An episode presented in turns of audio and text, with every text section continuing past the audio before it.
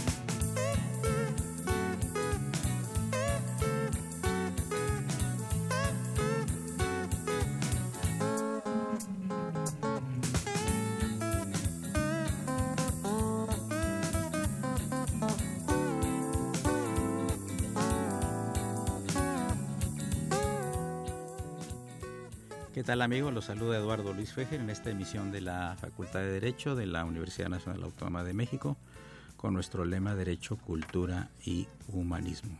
Programa, obviamente, Diálogo Jurídico. Pues qué decirles, de nuevo en estos micrófonos, el famoso poeta y escritor nacional de Argentina e internacional por fama, Eduardo Cobalif. Muy bienvenido a estos micrófonos. Yo sé que eres un enamorado de México, ya nos platicarás por qué estás enamorado de México. Y nos acompaña también el escritor y editor Andrés Mego. Y saludamos cordialmente en cabina la presencia de Cecilia Guanón, que viene también. Están recién desempacados, se acaban de bajar del avión, vienen de la República Argentina. Hicieron, fueron a Buenos Aires, hicieron escala en Santiago de Chile, después ocho o nueve horas aquí. Se bajaron del avión y directamente, primero a, probar un, una comida muy mexicana, ¿verdad? Huevos con frijoles que les gustaron mucho y picadillo. El señor Mego estaba encantado con el picadillo, pidió para llevar más. Amigos, pues uh, Eduardo Cobalif ya nos ha hecho favor de estar en otros programas anteriores a, a, este. Mañana ofrece un recital en la Facultad de Derecho de 11 a 1 en el aula Benito Juárez. Se está esperando su presencia con gran expectación y en esta ocasión pues vamos a platicar con él de su larga trayectoria como poeta, como escritor está recién desempacado también de Europa. Eh, fuiste también a presentar, aparte de tus actividades particulares, libros. Sí. ¿Qué libros presentaste allá? Ahí tengo, eh, yo tengo tres traducciones, eh, dos de poemas, perdón, le puedo decir buenos días a toda la gente que nos está escuchando. Sí, primero el saludo cordial a la Muchas gracias nuevamente a Eduardo, a la UNAM y a toda la gente acá de México que me escucha y creo que si yo lo tengo que medir por la cantidad de gente que viene a los recitales en la universidad y las manifestaciones que veo por muchos lados diferentes, eh, la gente realmente me quiere y yo eh, siento que responden a, a, a, lo que yo quiero a México. Para mí México eh, culturalmente, eh, no sé si es mi segunda o mi primera patria, porque acá eh, cuando doy un recital o hago algo, viene mucho más gente que en Argentina. Entonces, si lo mido en cuestión de público, México es mi primer país. Y ustedes van a escuchar un rato más, amigos, por qué se le quiere tanto al poeta y lo extraordinario que es en esta actividad y por supuesto también como escritor. Eh, próxima, próximamente, que es el jueves en la noche a las 7 de la noche, va a presentar en la librería Gandhi, en el 121 de Miguel Ángel de Quevedo, tres libros, tres novelas. Estás muy prolífico. ¿En qué lapso escribiste las tres modelas, tres novelas? ¿Cuál es la temática y cuáles son los nombres de las tres novelas que vas a presentar? Ok. Sí, estoy prolífico, pero es, es hora de que empiecen a conocer un poco más de mis intimidades. Yo hace eh, tres años eh, dejé mi actividad empresarial, que, con la cual yo no me dedicaba mucho a la escritura, aunque tuve, eh, tú conoces los libros anteriores a estos tres años, eh, pero en el momento que dejé todo tipo de, actividades que no sea la escritura y la buena vida, escribí mucho más. Y en estos, este, digamos, en este último año y medio salieron a la luz tres novelas de corte erótico, digamos, pero que no es no son simples novelas eróticas, sino que son novelas con historias, eh, con todo lo que tiene todo lo que tiene dentro una novela, violencia, este, imaginación, y tienen eh, este, momentos eróticos fuertes, pero no son el fin de la novela como serían muchas novelas de las que están de moda ahora que se llaman eróticas. Estas novelas son novelas de vida, son, son historias de vida y este en los cuales los, eh, los entrecruzamientos entre hombre y mujer se producen en un con un alto o, lo que sea, no, solo entre hombre y mujer, este, se producen con un alto nivel de, erotismo. Pero erotismo escrito con buen gusto. Porque aquí no es solo dirá el público. No, yo porque mira Andrés Mego, tú que eres editor y escritor también, este estarás de acuerdo que los límites entre la pornografía y el erotismo son muy delgados, ¿no? Sí, bueno, en primer lugar, eh, muchas gracias Eduardo por eh, volver a invitarme, por poder acompañarlos y buenos días a toda la audiencia. Eh, sí, lo que dices Eduardo es, cierto. Em, y lo que tiene las novelas de Eduardo es que justamente dijo, lo, dijo algo muy importante, tienen mucha vida Em, eh, hay, hay, mucha eh, realidad rodeada de ficción y no ficción rodeada de realidad. Hay muchas vivencias y, y, eso hace que, que las novelas tengan un valor agregado muy importante, ¿no? Ajá. ¿Y eh, cómo, fue tu primer conocimiento y acercamiento a este notable poeta y escritor nacional argentino que es Eduardo Kovalifker? Bueno, primero, eh, cuando Eduardo decía que, hace tres años dejó su vida empresarial, eh, no quiere decir que dejó de trabajar, ahora creo que trabaja mucho más de lo que trabajaba antes, porque a veces se piensan que los escritores se sientan y son como esas personas bohemias que que, están solos ahí mirando una ventana, un paisaje y, no tienen más nada que hacer que ponerse a escribir. Pero cuando Eduardo se pone a escribir, eh, él pone en una hoja a un montón de personajes, a un montón de historias, y a esos personajes hay que vestirlos, hay que darle de comer, a esos personajes hay que matarlos, a esos personajes hay que hacerles tener sexo, a esos personajes hay que crearles historias. Entonces de repente Eduardo se encuentra escribiendo y en las hojas aparecen un montón de viajes, gastronomía, restaurantes, barcos, eh, mujeres, hombres, chicos, eh, guerra, amor, odio, violencia. Y ahí está dedicado el escritor a darle vida a todas esas historias, a todos esos momentos.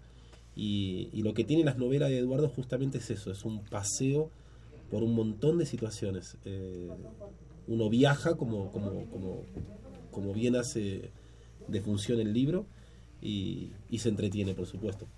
Sí, eh, Eduardo, em, tú tratas el tema erótico eh, con bastante cuidado. Eh, obviamente, todas las novelas y todo lo que escribimos, aunque uno no quiera, tiene algo de autobiográfico, ¿no? Creo que es el caso tuyo también, que te lo preguntan muy seguido, que sea autobiografía, ¿no?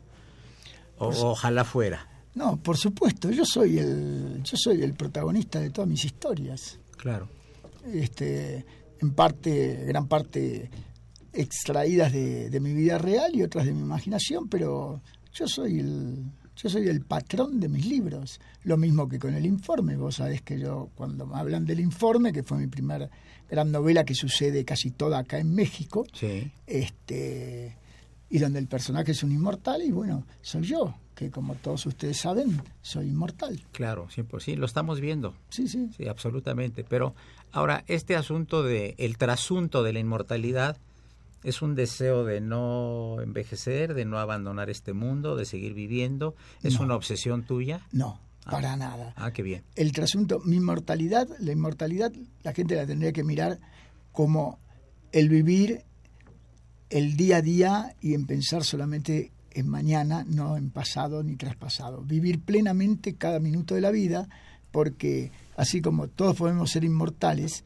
también todos podemos ser absolutamente mortales. A mí me quedó grabado, es tonta tal vez la comparación, pero cuando vi por televisión como esa ola gigante del tsunami, ese famoso, terrible, se llevaba a todos los que estaban en la playa y se llevaba a los chicos, a los viejos, a, a los jóvenes, a los perros, a los gatos, a los elefantes, todo.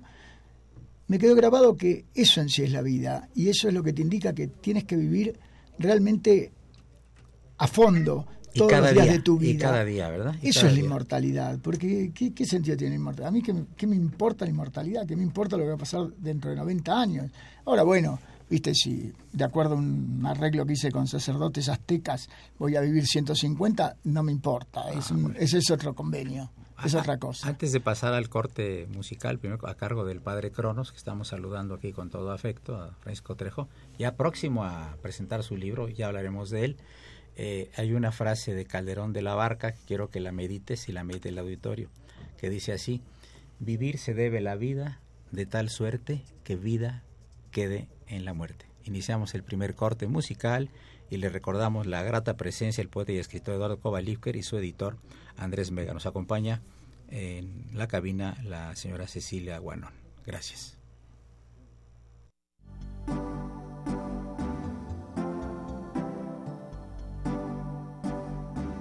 Está usted escuchando Diálogo Jurídico, Derecho, Cultura y Humanismo.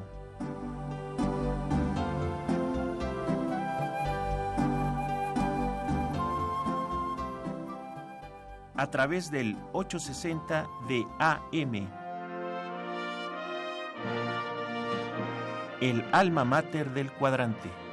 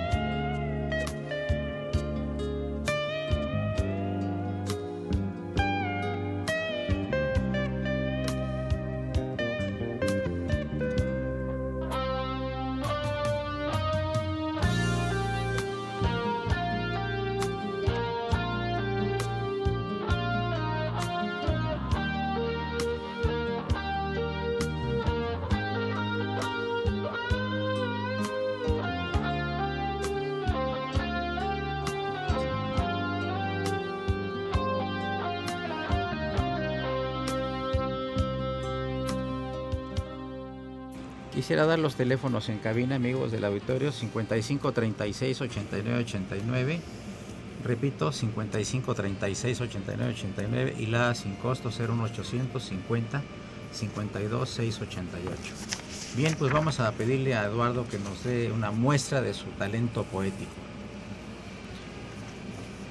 Bueno, Edu, eh, espero que la audiencia no se confunda porque es una conversación de Eduardo con Eduardo. Entonces, este, cualquier cosa te voy a decir EduF para que sepan que la voz y Educa para que sepan. Educa y EduF. Bueno, sí que a EduF le gusta mucho, eh, y a mí también me gusta, un poema que se llama Conversación en el Bois Boulogne, y abajo dice en el epígrafe, entre el cuervo del poema de Edgar Allan Poe y Eduardo, Eduardo K. O sea, entre... El poeta, el- Sí, no Eduardo F., que es el de la voz. sí, Eso. claro, Eduardo K. Y yo. Esto, ¿cómo escribo esto? Porque ahora quería... Eh, es lo siguiente, un día estaba, estaba en el Bois Boulogne en París y estaba escribiendo ahí al lado de... Me gustaba, no sé, un poco estaba escribiendo en un cuadernito en unas cosas, en, un, en esas, esas, esas sillas largas de madera que hay ahí alrededor de los lagos, y hay muchísimos cuervos en, en el Boat, y buscan comida, buscan que la gente le dé comer.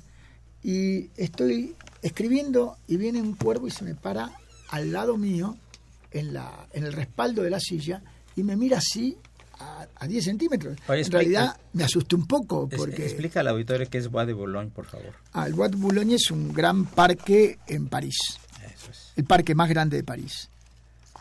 Eh, y el cuervo se me puso al lado y me miraba. El pobre hombre lo que quería, el pobre cuervo lo que quería era comida. Y yo no sabía si echarlo o no echarlo, digo, no sé cómo va a reaccionar. Al final el tipo se fue. Este, y en base a ese encuentro con el cuervo, me imaginé este poema que imaginé que era el, cuervo del poema de, de Edgar Allan Poe. Y escribí este poema. Empezó esta historia hace 15 días. Era una mañana de sol y alegría, yo estaba escribiendo orillas del lago cuando con un cuervo tuve este extraño diálogo.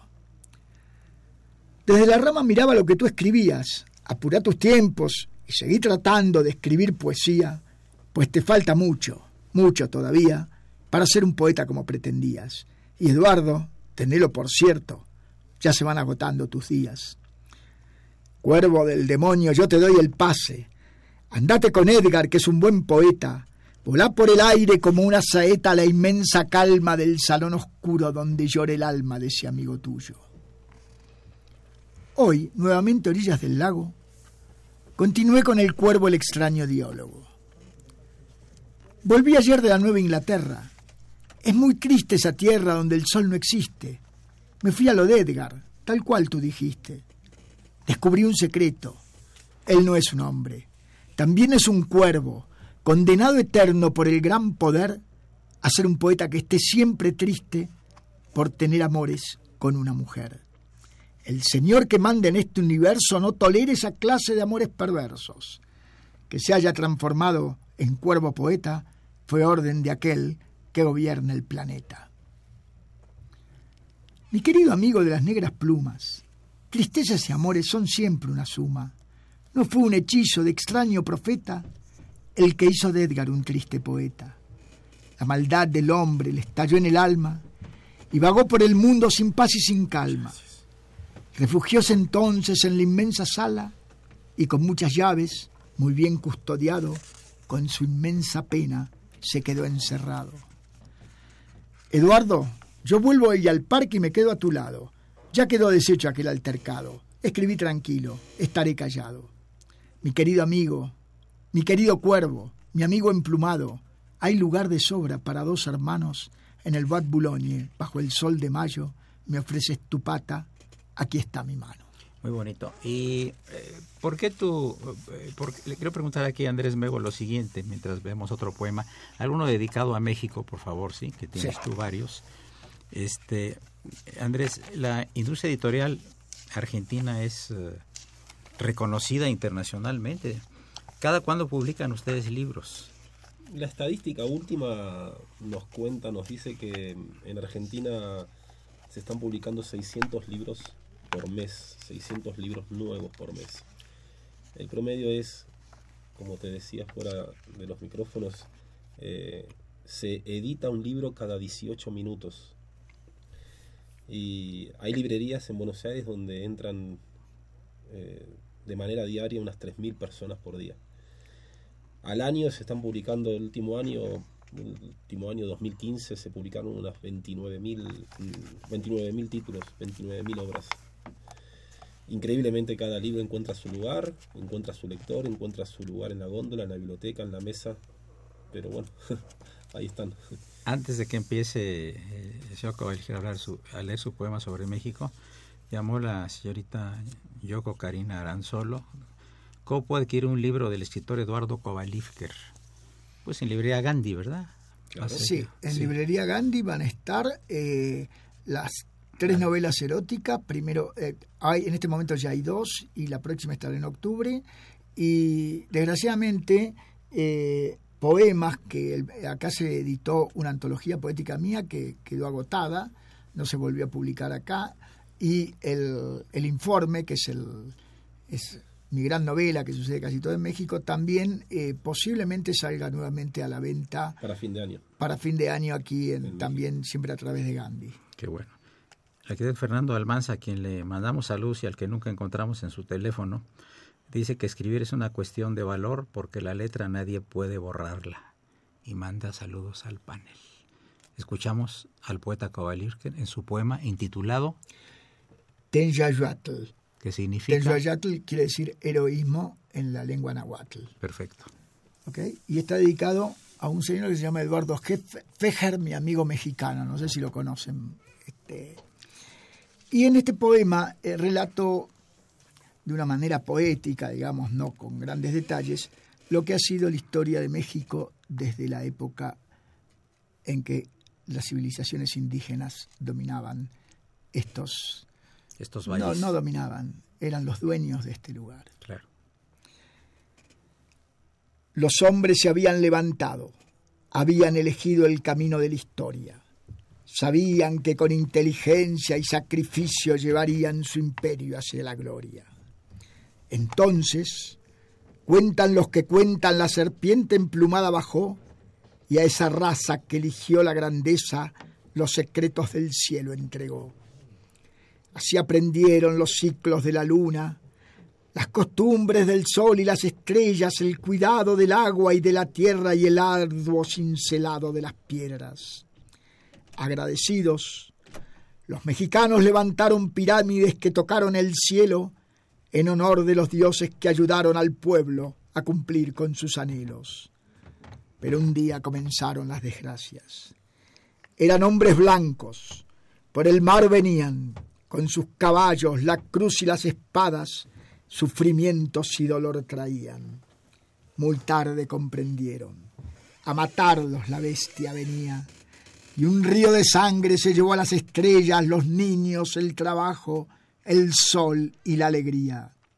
Ciudades destruidas, templos profanados, mujeres violadas y niños hambreados, fue el legado que entonces dejaron los aztecas y los mayas eran libres, quisieron convertirlos en esclavos. Tres siglos estuvieron los malditos con la cruz y la espada tratando de atrapar la serpiente emplumada. Pero ella huyó a la sierra, se sumergió en los lagos, se enterró en la tierra del azteca, se escondió en la selva de los mayas, se confundió con el sándalo y la hiedra, y en los templos del indio se hizo piedra. Con los siglos surgieron los mestizos. Eran hijos de la selva y la montaña. Traían la sangre de los indios, su dolor, su paciencia y sus hazañas. Entre ambos sostuvieron la libertad. Era un estandarte entre sus manos y la mostraron al mundo con orgullo. Era la bandera del pueblo mexicano.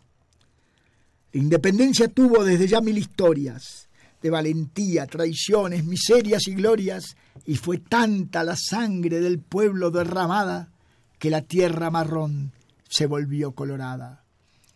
Cuando pasaron los años y los gringos vieron que entre hermanos seguían peleando, se llevaron las tierras del norte y aún hoy las seguimos llorando.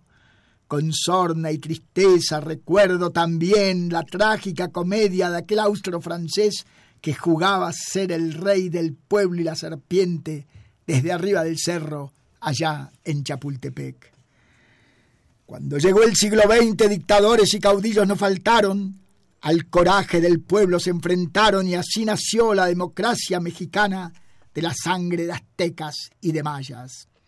Ahora estamos en el siglo XXI. La pobreza y el delito desafían a duelo a estos constructores de pirámides que llegaron un día hasta los cielos. sabedores del tesón y del trabajo. Del dolor y el sacrificio son los dueños. Vencerán otra vez en la batalla y llegarán hasta el cielo con sus sueños. Qué bonito. Eh, Carla Bernal le pregunta al señor Kovalífer, ¿por qué escribir novelas eróticas en un mundo que se encuentra dominado por una pornografía perversa que mercantiliza el sexo y vuelve a las mujeres un objeto? Yo escribo lo que tengo ganas de escribir en general. Y se me ocurrió escribir estas novelas eróticas después de tantos años de batallar eh, tanto en mi poesía como en mi letra y como en mi vida personal contra todas las injusticias del mundo este, y haber llegado a la que llegamos todos con las injusticias del mundo, o sea, casi a nada. Entonces ahora simplemente me divierto y les dejo el trabajo de luchar a los jóvenes y tengo muchos escritos indicativos que al final son los que tiene cualquier ser sensible de la humanidad con respecto al fracaso que hemos tenido no solo con el problema del, de la mujer, lo hemos tenido con todo. Este, este mundo fracasó, fracasó al no poder imponer Jesús su doctrina, fracasó cuando eh, el comunismo, que supuestamente la doctrina socialista era la que iba a arreglar el mundo, tampoco lo arregló. Todos tuvieron su oportunidad y este mundo hoy está a la deriva. Eh, entonces yo hoy escribo lo, lo que quiero. Y esto me divierte. Muchas gracias. Llegamos a la mitad del programa. Les recuerdo que se encuentran el poeta y escritor nacional argentino Eduardo Kovalivker y el escritor y editor Andrés Mego. Nos acompaña en cabina la señora Cecilia Guanón. Soy Eduardo Luis Fejer, este es el 800 Centro de Radio Universidad Nacional Autónoma de México. No le cambie. Gracias.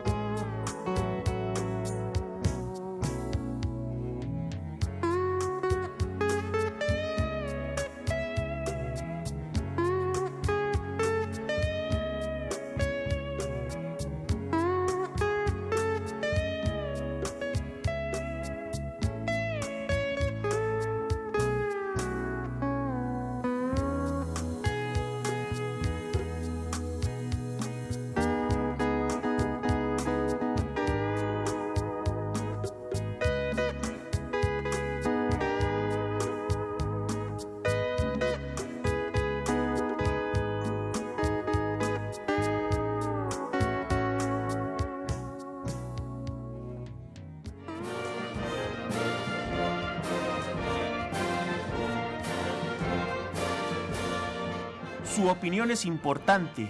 Comuníquese. Nuestro número 5536 8989. Del interior de la República 01800 5052 688.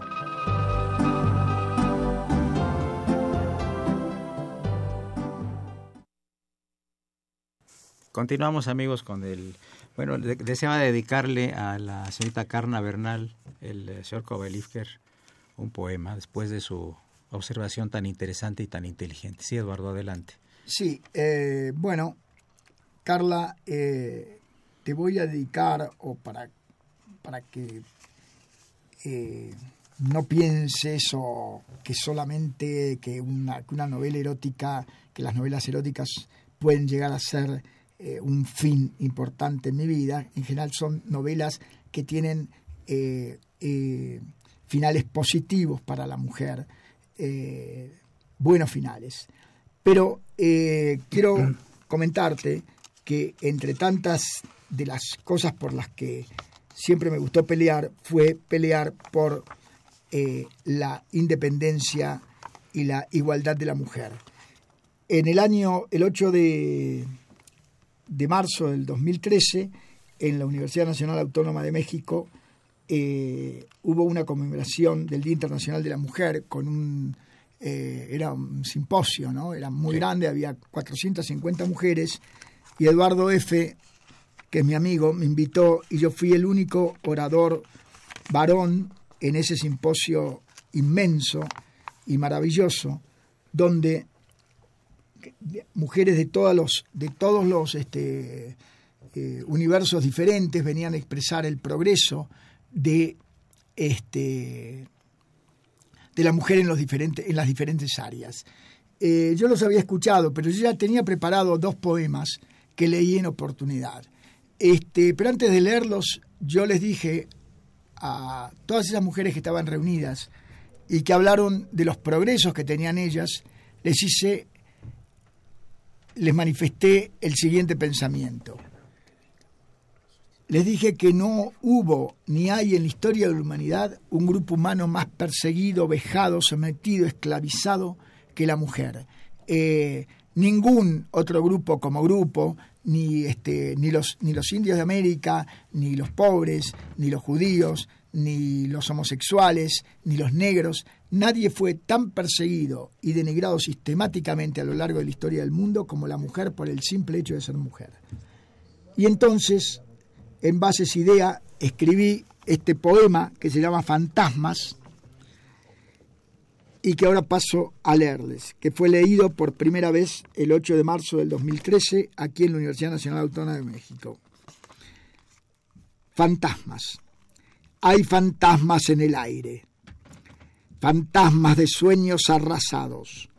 Son de mujeres vencidas por el mal. Algunos de esos sueños son clítoris cortados a inocentes niñas del mundo musulmán. Otros vienen de América y de África donde cambian sus sexos por pan. Hay fantasmas que huyeron de Japón. Pertenecen a geishas sonrientes enseñadas a servir al Señor, cual colibríes que liban las flores, aprendieron a libar al patrón. Hay sueños fugitivos de conventos de las tierras donde el Papa es rey, son de monjas de clausura y allí casarse con Dios es la ley, qué locura para la iglesia obediencia y pureza, para la mujer soledad y tristeza. También veo sueños de pequeñas que reemplazan a sus madres en los lascivos lechos de sus viciosos padres. Vienen de todos los rincones del mundo, pues no hay raza, color o religión que no participe de este acto inmundo. Hay sueños de niñas de apenas ocho años.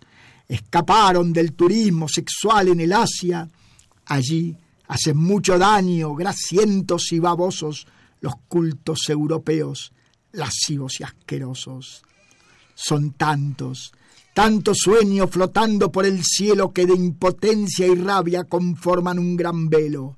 Mujeres, son tantos los que son que envilecen el aire y no dejan ver el sol. Odio esos fantasmas. No quiero verlos más. Estas historias de espanto se van a terminar porque un día, en todos los idiomas, la palabra sumisa y la palabra esclava serán por vosotras reemplazadas por la palabra libre y la palabra brava. En este combate, con rabia y pasión junto a ustedes, siempre estará mi corazón y verán que el esfuerzo no habrá sido en vano, pues se marcharán ese día los fantasmas con muñecas y flores en sus manos. Qué bonito. Eh, queremos felicitar al licenciado Diego Guerrero por su espléndido programa que realizó hace un par de horas en transmisión especial de la Facultad de Derecho, donde entrevistó a nuestro digno director de la facultad, el doctor Raúl Contreras Bustamante, quien tuvo un intercambio de preguntas y respuestas muy interesantes, espléndidas, entre nuestro señor director y el alumnado de la facultad en el aula Jacinto Payares. Yo quiero preguntarle al escritor y editor Andrés Mego eh, que nos platique, nos diga los nombres de las novelas que se van a presentar este próximo eh, jueves a las 7 en la librería Gandhi de Miguel Ángel de Quevedo, por favor. ¿Y de qué tratan más o menos? En este, este próximo jueves, en la librería Gandhi, eh, Eduardo va a estar presentando sus novelas. La primera se llama Clavelina, la segunda se llama Bianca, es una trilogía, y la tercera novela se llama Hanna, que va a estar eh, el libro físicamente para octubre. Pero en este momento ya en librerías Gandhi se pueden se pueden ir a buscar, a comprar eh, las dos primeras novelas que se publican acá en México de Eduardo, que es Clavelina y Bianca. Muy bien, eh, llamó el señor Carlos Luna, que quiere saber cómo obtiene un libro del poeta Eduardo Kovalivker. También podemos decir que pueden encontrar las poesías de Eduardo en su sitio de internet. Ahí buscan con el nombre y apellido de Eduardo eh, van a encontrar su página y en su sitio están las poesías, los poemas. También pueden seguir a Eduardo en Facebook, en Twitter, también con el nombre y apellido. Van a encontrar a Eduardo en las redes sociales y ahí también están sus escritos y poemas. Nos habla, nos habla la distinguida señorita Ruth Romero, gran amiga de este programa y radio escucha permanente desde hace varios años, quien saluda al panel y felicita al poeta Eduardo Kovalivker. Bueno, muchas gracias y eh, escuché que querían saber más o menos eh, les voy a, los voy a introducir. La primera novela, Clavelina, de la que escribí esta serie erótica, es la historia de tres generaciones de prostitutas, eh, de mujeres que se dedicaban al sexo, no de prostitutas, eh, por un problema social en una isla imaginaria del Caribe. y bueno, sobre, y sobre eso se desarrolla toda la historia. Eh, Bianca es una novela que sucede en Italia, en, una zona muy hermosa que es la costa Ligure, en la zona de Portofino, donde eh, un escritor, eh, un aprendiz de escritor, se enamora. En las dos aparecen escritores de, de, de edad. por eso cuando me dicen vos vos sos ese, y le digo, sí, soy yo, vale, no hay problema.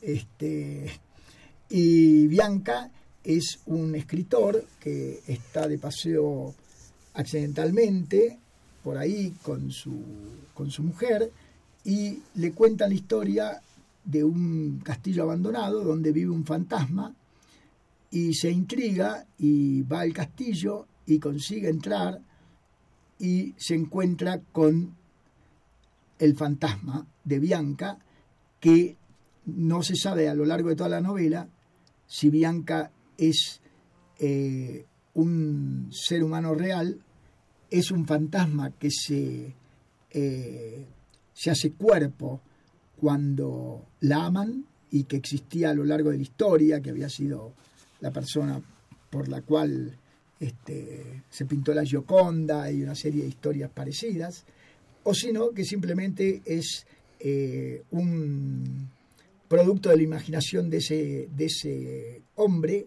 que había tenido problemas este, eh, psiquiátricos en su juventud, donde también donde eh, fabulaba.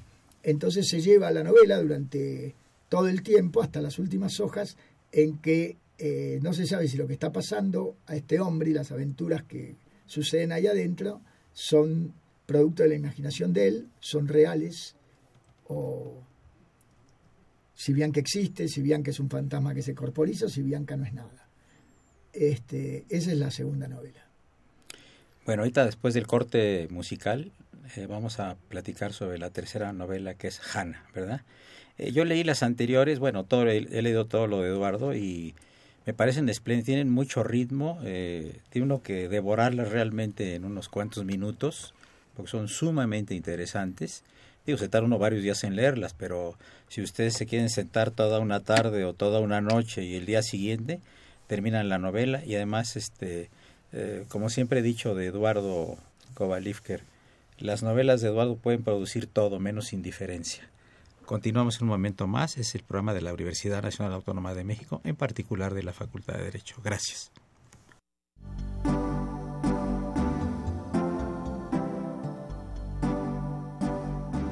Está usted escuchando Diálogo Jurídico, Derecho, Cultura y Humanismo.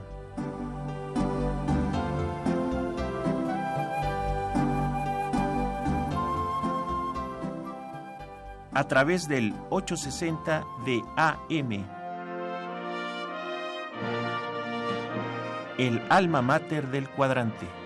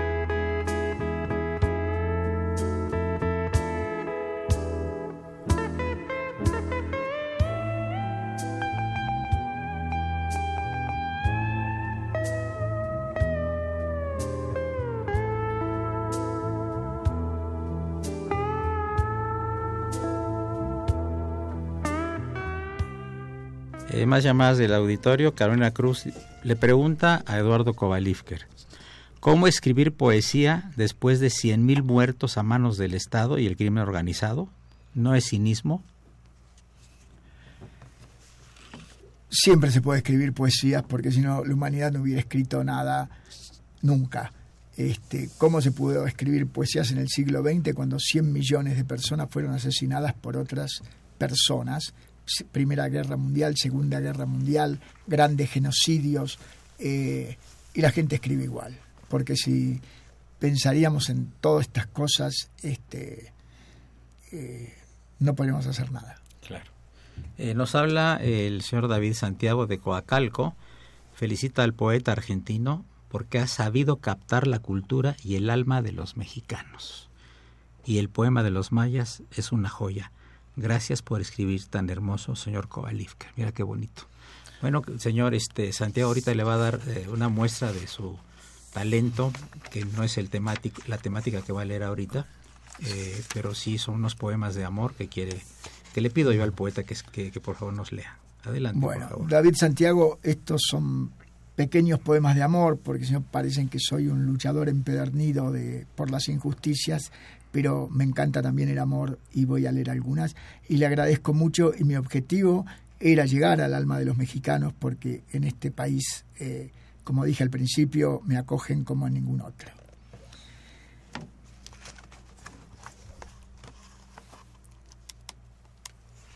¿Quién es, ese, ¿Quién es ese ser impredecible? ¿Quién es ese ser impredecible al que tengo que darle las gracias? ¿Quién armó este rompecabezas increíble? ¿Quién es el dueño de esta magia? ¿A quién le levanto el altar? a la ley de las probabilidades, a un Dios que no respeto, al azar, no importa. Hoy se combinan en el espacio los infinitos átomos del universo para que estés conmigo, reines en el palacio de mis palabras y le dictes estos versos. Qué bonito. Y este Otro más. es de un, de un poeta un poco antiguo que se enamora de una joven. Maldita, ¿de qué estrella perdida vino el Dios que te autorizó a meterte en mi vida? ¿Quién te dijo que tus ojos celestes y tu boca seductora podrían convertirse en una peste arrasadora de los sueños de tu amante? ¿Tú crees que mi torre de 100 metros de altura se destruye con un poco de amor y una sonrisa? ¡Qué locura! Pero, ¿sabes? Es cierto, eres la alegría. Ven nomás, ven con tu locura. Te estaré esperando con la mía. Y acá tengo uno también de amor, que es una comparación entre eh, un- una partida de ajedrez y la historia de amor de una persona. En la primera batalla perdí un alfil y dos peones. Era joven, confundí el amor con ilusiones. Seguí combatiendo, unos años después perdí los caballos, una torre y dos peones, pero no aprendí a amar y a entender, a tolerar y ceder. Pero mi corona de rey parecía eterna y los años pasaban. Perdí la reina, ya nada importaba, el alfil y la torre. Vi la derrota, se cumplían mis temores y como el salvaje que al suicidio corre, arremetí con los últimos peones. Esa noche, una joven rubia y luminosa se presentó en mis sueños. No busques más, me dijo. Seré tu amada y tú serás mi dueño. Pensé, ya está echada mi suerte. La hermosa que vino a visitarme no es otra que la muerte. Pero triunfé. Me saqué la armadura, miré el tablero, no quedaban piezas, estaba solo y comprendí mi locura. Tenía el corazón vacío y me alejé arrastrando mi tristeza con la corona atada a la cintura. Qué bonito. Otro más, por favor. Pues, abre, al azar tu, libro. La diosa rutina. Todo es para, para mujeres. Esto siempre pienso que eh, todo el mundo, que es muy pocos privilegiados realmente estuvieron enamorados en la vida. Y que muchas, muchas veces las parejas se juntan por el azar, pero no por el amor. Y aquí tengo un poema que se llama La diosa rutina, que habla de algo parecido. Primero te abandonaron las ilusiones, luego fue el gusto por las cosas sencillas, en algún lado se quedaron las pasiones y más tarde se fue esa alegría que vivía en tu rostro cada día. Los paisajes se hicieron iguales, pues te dio lo mismo el sol o la luna, el hielo que el fuego, pobreza o fortuna. A todos tus sentidos los cubrió un gran velo y la diosa rutina te invitó a su cielo de cigarro, vino, suciedad y desvelo. Cuando ya para nada servías, pudiste al fin entender el hielo aquel día en que te diste cuenta que tu alma estaba congelada porque nunca tuviste, querida, la chance de estar enamorada. Dice amigos que me permití invitar aquí al padre Cronos, eh, que ha escrito sobre Kovalivker, por supuesto, que es uno de sus este eh, sus ídolos, y pues está ya a punto de salir del horno su nuevo libro. Quería preguntarle yo a- al maestro eh, Francisco Trejo, el padre Cronos, cómo va ese libro y cuándo lo podremos tener en nuestras manos. A fines de este mes de septiembre. ¿Ya? Hoy me entregan la portada y ya. ¿Y qué dices de Eduardo Kovalivker ahí en, el- en tu texto? Hablo eh, principalmente, eh, empiezo el texto hablando de el lugar donde eh, viene los Kovaliv, que, que es un pueblo que está al norte de Odessa, en Ucrania, se llama Kovaliva, y tuve la fortuna de conocerlo, y es un pueblo prácticamente que es el centro del pueblo, la calle principal, y unas, cua- y, unas cuantas casas alrededor. Y es una comunidad este, judía, pero no hay una sinagoga. Entonces yo me yo pregunté, bueno, ¿y dónde está la sinagoga? Y creo que lo hacen en, en un lugar, en una, en una casa, es donde se reúnen, porque debe de haber 13 personas de varones para la cuestión de la fe mosaica. Es muy curioso Kobaliva, que es el pueblo de que tiene da origen al apellido Kobalivker y en ese entonces yo no pensé que algún día iba a conocer a Eduardo Kovalivker. Un descendiente, muy descendiente de muy descendiente muy ilustre de ese, de ese poblado, pero Lo, lo, conservan como era a mediados del siglo XIX porque están los carteles originales, todo, todo, todo es, es original. Fue la época en que mi abuelo se vino a Argentina. más o menos. ¿En qué llegó tu abuelo a Argentina? Y a fines del 1800, 1895, 1897. Sí, pero huyendo de, de, los pogroms de aquella época, donde muchos judíos inmigraron del, de la zona de Ucrania eh, debido a la persecución de a la persecución. Sí, exactamente. Si querés que te digo quiénes fueron los originales de estas persecuciones, puedo, pero no vale la pena. Muy bien, sí, ya me imagino. Pues amigos, llegamos al final del programa. Yo le agradezco muchísimo al poeta y escritor nacional e internacional Eduardo Kovalivker su presencia, su talento, sus comentarios y sus puntos de vista sobre lo que es la vida, lo que es la poesía y la poesía de la vida, que le ha hecho una vida dedicada a la poesía. Muchas gracias Eduardo por tu presencia en tus micrófonos de Radio Universidad, que obviamente es el alma mater del cuadrante. Gracias eh, eh, escritor y editor Andrés Mego por tu presencia, tu gusto conocerte hace unos seis meses y me dio mucho gusto porque eres una gente muy entusiasta y que has impulsado muchísimo la cultura de tu país. Muchas gracias Eduardo y le recuerdo a la audiencia que el jueves estará el autor Eduardo Kovalniker eh, firmando ejemplares, hablando de sus novelas y ahí lo van a poder abrazar, sacar una foto y bueno, llevarse tal vez un libro firmado por el autor en librería Gandhi. Muchas gracias este, señora Silvia Guanón por su presencia. Le vamos a llamar la descubridora de México porque está descubriendo México. Nada más conocía Cancún, pero ahora sí va a ser la conquistadora de México. Muy bienvenida aquí a los micrófonos y muy bienvenida a la Ciudad de México. Bien, bueno, para eh, terminar, discúlpame, gracias a toda la audiencia que ha estado firme escuchándonos. Este, siempre eh, mi, mi pasión por México continúa intacta y seguirá hasta el día como soy inmortal no me voy a morir, pero bueno, va a seguir durante mucho tiempo. Gracias a México, gracias a la gente de México por invitarme. Muchas gracias. La imagen siempre grata del padre Francisco Trejo, a quien tuvimos en los micrófonos y que en cada programa le vamos a recordar que nos debe ese famoso libro. ¿Ok? Muchas gracias. Asistencia de producción, Raúl Romero Escutia, el niño de la radio, David Salinas, el desalinizador de la cabina, Bolívar Avilés, el conquistador y el descubridor y el libertador de la cabina, y Víctor Hugo Aguilar, quien hace su nido también de esta cabina. Soy Eduardo Luis Feje, la mejor de las tardes, y continúo en esta Radio Universidad Nacional Autónoma de México.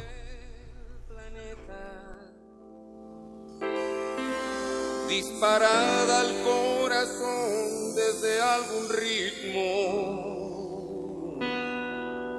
Por la furia de un guerrero siempre oculto